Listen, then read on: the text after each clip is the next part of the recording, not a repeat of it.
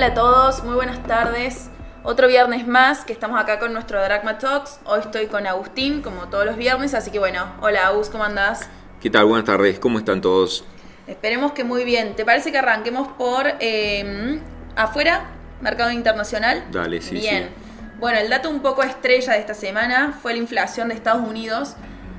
Vino más baja de lo que se esperaba, 8,5 interanual y en junio nos había dado 9,1 interanual y mensualmente la variación fue de cero.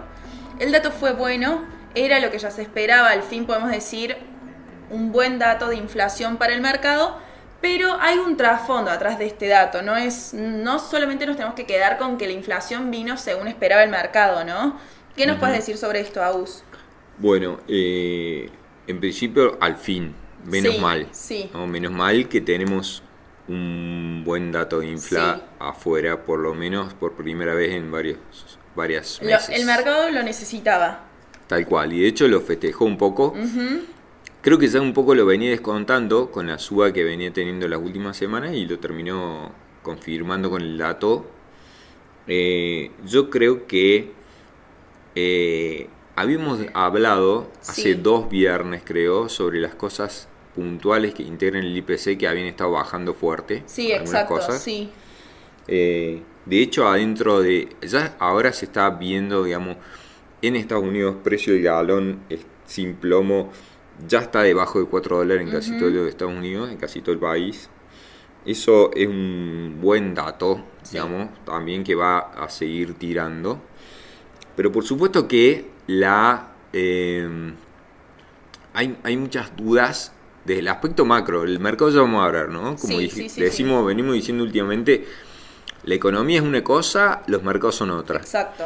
Económicamente hablando, si bien el dato, para mí, el pico fue, mar esta primer baja fue, lo está mostrando que el pico ya pasó de infla, pero la fortaleza del resto de la economía en cuanto, por ejemplo, crea- creación de empleo sigue, entonces el nivel de salarios sigue fuerte, digamos, aunque se ha desacelera- desacelerado un poco, pero igual está Robusto. sí. Exactamente. Entonces, eso tiene su, una especie de contrapunto en cuanto a que, si bien yo creo que los picos de infla, ahora sí ya podemos decir, ya los vimos, finalmente, que nosotros nos esperamos hace dos meses, pero sí, bueno, sí, sí, sí, pero le por dos meses, pero terminó este, pasando. En algún punto el mercado parece estar festejando.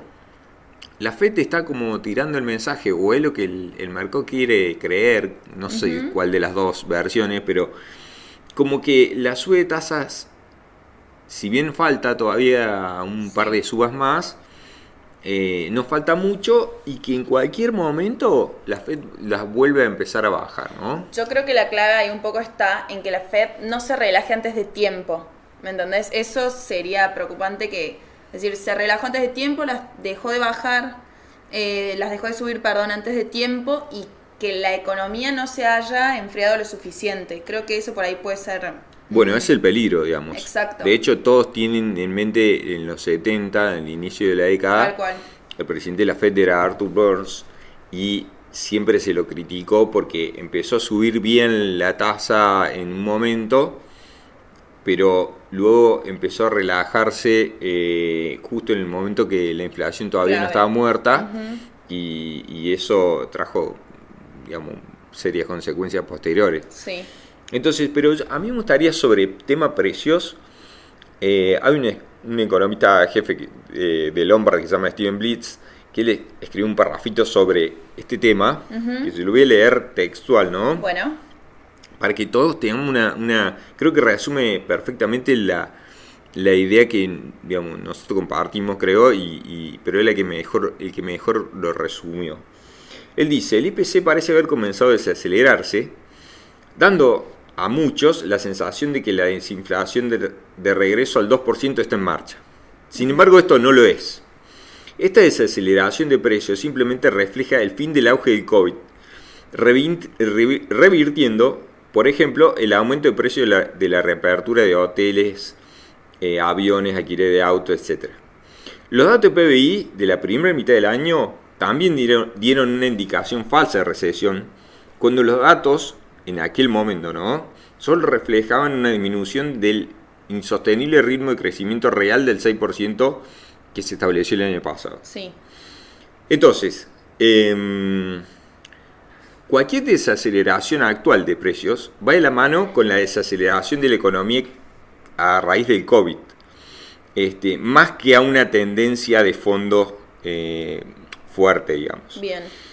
Eh, en otras palabras, cualquier tendencia desinflacionaria desde el 9 hacia abajo no indica un cambio de desequilibrio fundamental entre oferta y demanda eh, que nos lleve al 2% objetivo de la FED. El IPC subyacente de precios eh, rígidos, el core, digamos, Sí. eh, de julio de la FED de Atlanta aumentó 5,2 mes mes y subió 6,8 en una base anualizada de 3 meses, o sea, en el trimestre. La FED de Nueva York sitúa la tendencia subyacente de la inflación en, en un rango de 4,7, 5,9. Entonces la economía está lejos de volver al 2. Sí, Así exacto. tal cual. Entonces, lo que quiere decir con toda esta eh, lectura, digamos, que aburrida que le hice, pero lo que quiero llevar es, el pico fue, está Sí. buenísimo, la inflación quizá empiece a bajar, pero el destino no es 2.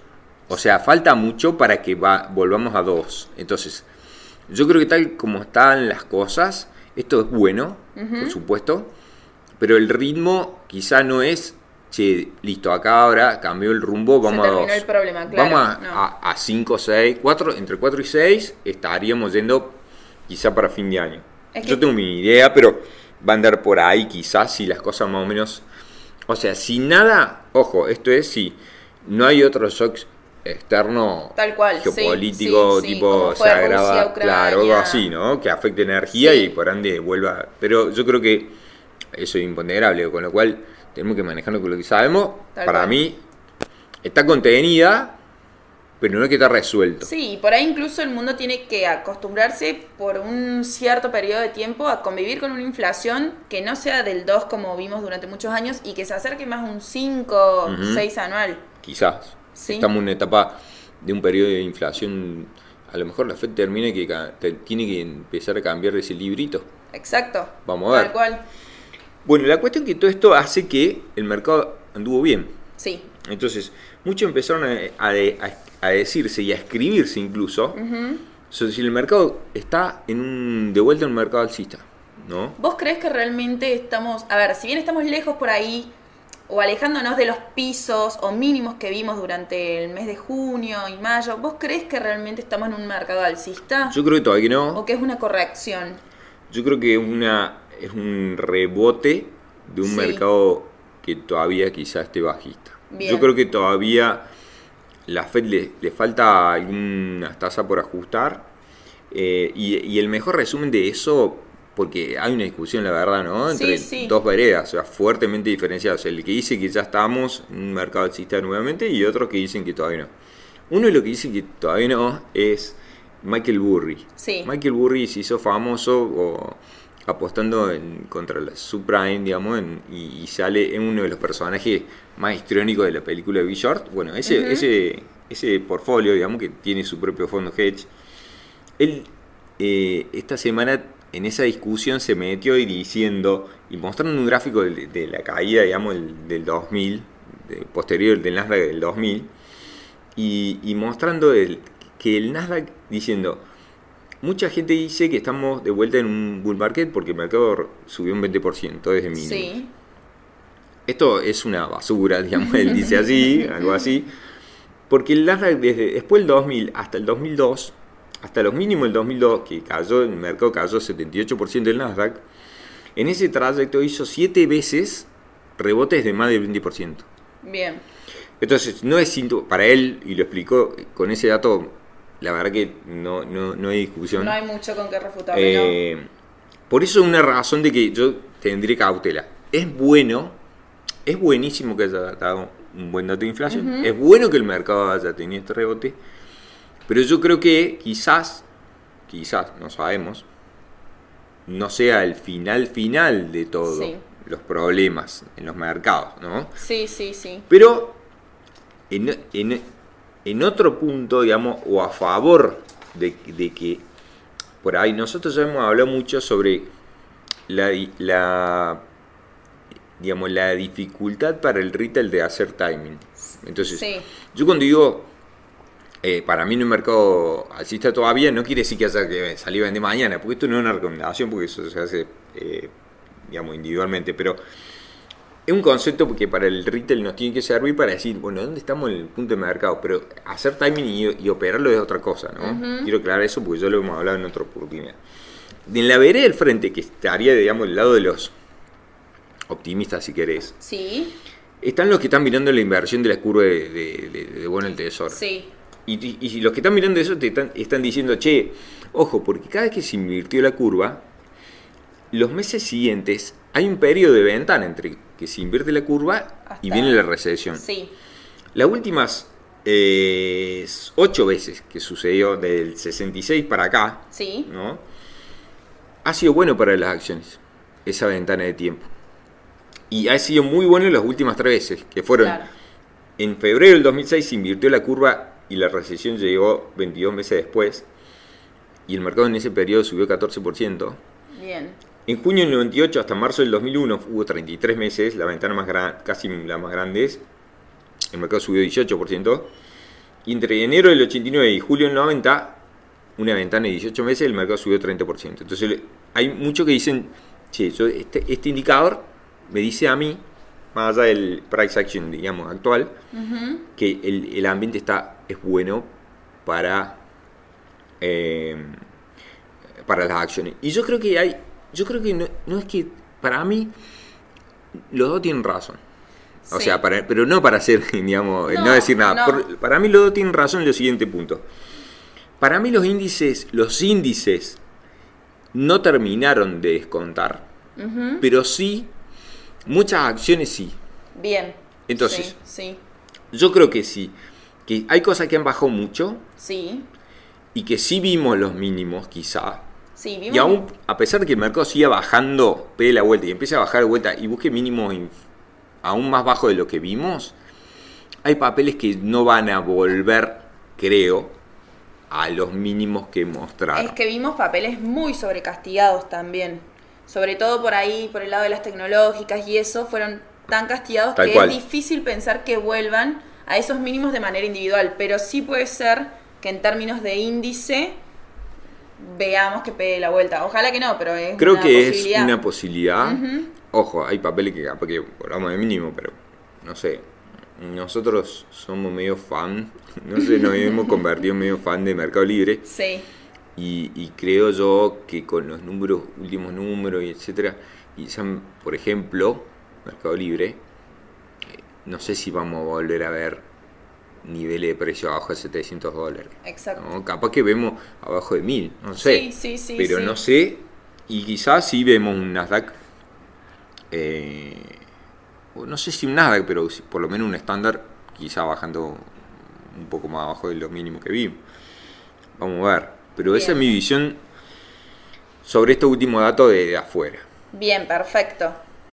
Bien, bueno, Augusto, parece que pasemos a mercado local, que también fue una semana, como Sí. siempre, movida acá. Sí, Todas sí. nuestras semanas son movidas. Ah, pero fue más tranquilista. Fue más tranquila, pero tuvimos algunos datos interesantes. Ayer salió el dato de inflación, 7,4 para julio, ya vamos en los primeros 7 meses del año, un acumulado del 46,2 y si lo empezás a analizar esos datos, la verdad que el dato preocupa, porque nos da por ahí, si analizamos el dato de julio, nos da una inflación del 136% y si analiza, an- anualizamos perdón, los últimos tres meses, nos da una inflación del 99%, alta. Ayer, Claro. también antes que saliera el dato de inflación, una horita antes, un rato antes, el Banco Central subió la tasa 950 puntos básicos.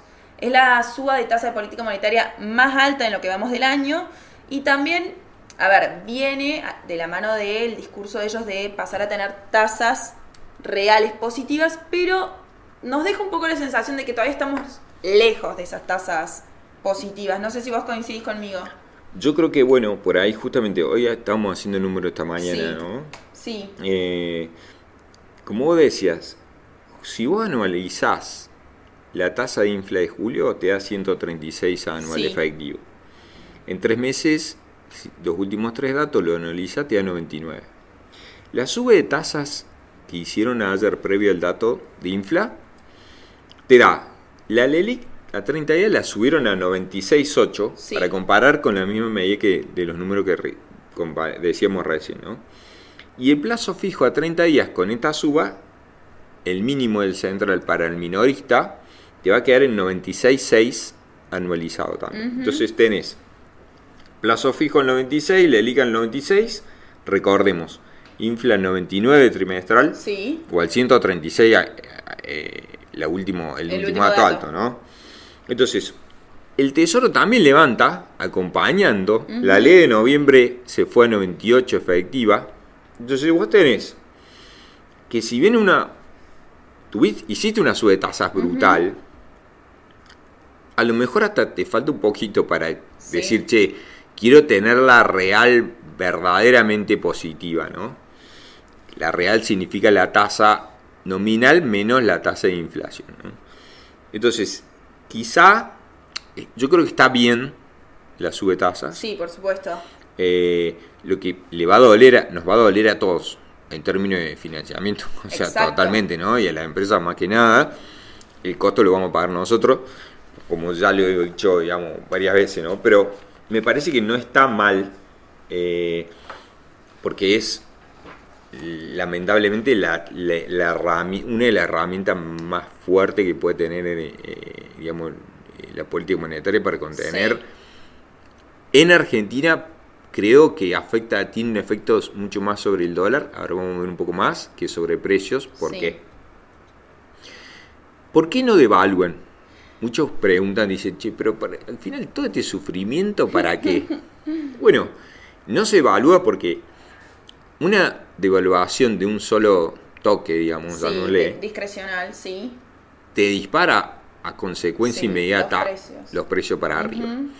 Y los precios ya están en niveles como si vos lo hubieses hecho esa devaluación. Así que si ahora vos le agregás más nafta devaluando el oficial, el pico de infla se te va a ir muchísimo más arriba que las últimas cuatro veces que lo hiciste. Que fueron principio del 2014, fin del 15. Eh, mediados del 18 y después de las PASO de. Bueno, esas cuatro veces, Sí, cada vez que se evaluó, sí. lo- lo- la infla picó eh, fuerte. Sí. Entonces, si ahora le sumás eso, es lo que no quiere hacer el equipo nuevo, digamos, o el equipo nuevo, yo no, no sé quién es el, El equipo, equipo. nuevo, es Massa y su no sé quién. Compañía. Claro, Sí. pero es lo que no quieren hacer y por eso se niegan a hacerlo. En el camino, en algún momento, lo- por eso muchos dicen, che, pero esto no puede durar mucho. Y no, No. la verdad que no puede durar mucho, o no puede estar ¿Qué permanentemente... tienen en cuanto a reservas y todo eso? Ya no tienen mucho margen para seguir con esto. el que termómetro y todo el mundo le está con- contando las costillas Sí. es por las reservas netas, ¿no?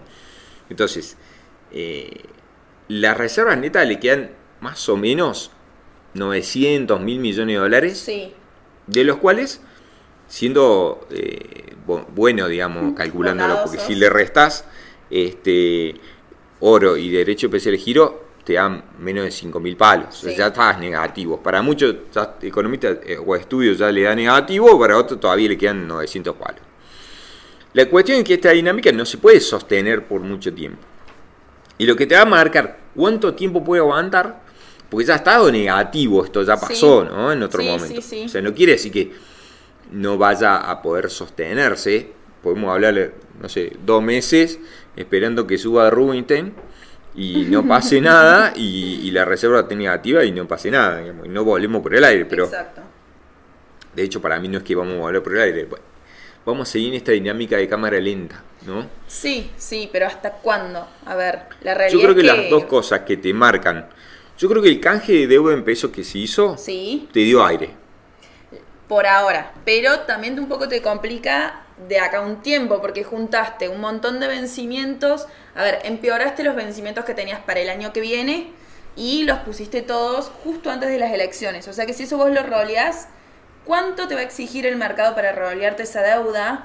teniendo en cuenta que por ahí tenés otro gobierno arriba, va a entrar en juego la oposición. Pero viste como acá es, Sí. resolvamos el, a el asado ahora sí. y después no importa mañana, Después ¿no? veamos. Entonces yo, pero yo creo que para saber qué tan qué tan qué tan tensa está la cuerda, Sí. hay que mirar depósito en dólares, Sí, que durante julio ha habido una baja de depósito en Sí. dólares, le comieron como 900 palos sí. en dólares, Ahora en pero ahora se estabilizó eso. un poco. Exacto. Y la brecha. Entonces, y en agosto no hay tanto retiro de dólares y la brecha se calmó a pesar de que estar todavía en nivel de arriba de 100%.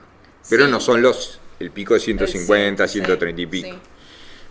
Entonces yo creo que mientras eso siga relativamente tranqui, o sea, el retiro de depósito en dólares y la brecha, uno puede estar mirándolo como espectador diciendo, che, más o menos camina.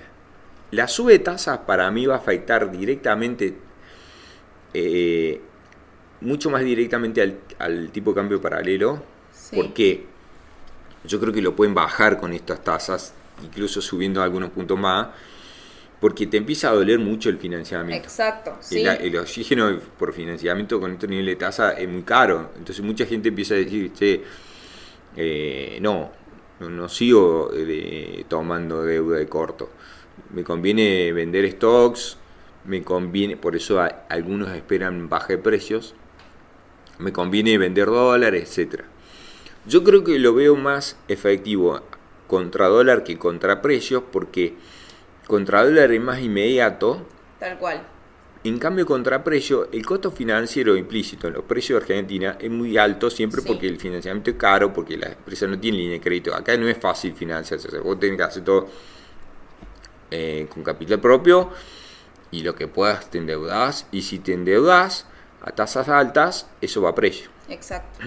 Entonces yo creo que el efecto precio de capital propio es mucho más chico que el efecto, eh, ¿cómo te diría? Em, em, precio de aumento del costo financiero. Sí. Entonces yo creo que los precios no van a ser tan elásticos eh, en bajar como sí lo puede llegar a ser el tipo. Entonces puede que tengamos un mini veranito y en ese pero tenés que empezar a sacar medidas, ¿no? Porque vos con este canje ya a vos el mes mantener esta bola del elix, diría el propio, pre- Ujú. para decirte su mismo idioma, ¿no?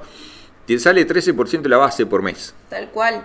Yo creo que solo, a ver, creo que este ajuste en las tasas sí o sí tiene que ir acompañado de un de una consolidación fiscal porque si no mm, este verano, como vos decís, les va a durar poco o si no nos vamos a tener que acostumbrar a niveles altísimos de inflación mensual como estuvimos viendo estos meses, ¿no? Es que ahora yo creo que está planteado ese escenario Sí. para mí. Y, y ese, ese consolidación, consolidación fiscal no, no vimos nada todavía. No, porque no la hemos visto. el ajuste fiscal o el ordenamiento empezó por un aumento jubilado. A los Que está perfecto. sí. O sea, pobrecito lo viejo. O sea, lamentablemente eh, son los últimos siempre. Sí, Y ese bono, pero en términos económicos estoy hablando, ese bono contrarrestaría en los números Sí. todo lo que vos te ahorres por eliminación de subsidio lo que te quede el año. exacto. Entonces, por lo menos ma- macroeconómicamente todavía no se hizo nada. Nada. No. Con lo cual, si bien tenés un margen de maniobra, el mercado te está dando un cierto Aire. crédito, aire para ver qué haces. Ujú. Los bancos en realidad te dieron canje porque automáticamente se dieron vuelta hasta donde nosotros sabemos y tomaron los putos del central, ¿no? Entonces los bonos duales vamos a ver cómo empiezan a evaluarse y cuánto. Exacto. Ese canje vos pasaste. Cuando Alberto asumió el nivel de deuda en pesos de todo el stock, el 55% era indexado. Hoy el 88. Exactamente. Sí. Entonces ya tenés toda una cantidad de deuda en pesos indexada. Exacto. Que es cada vez más grande. El año que viene. Es de corto, ya me Es de porque- corto también, ¿sí? Entonces, bueno, pero veremos. Mientras tanto, como siempre en Argentina, Vamos zafando. para adelante, exactamente.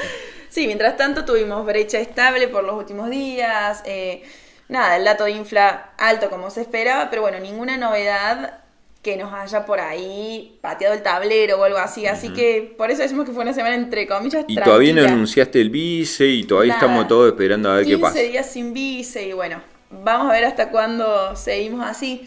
Bueno, Agus, me parece que repasamos un poco afuera, acá, todo lo que teníamos para esta semana. Así que bueno, nos despedimos, ¿te parece? Totalmente. Bárbaro. Así que los esperamos el viernes que viene y deseamos que tengan un muy lindo fin de semana largo. Buen fin de semana para todos.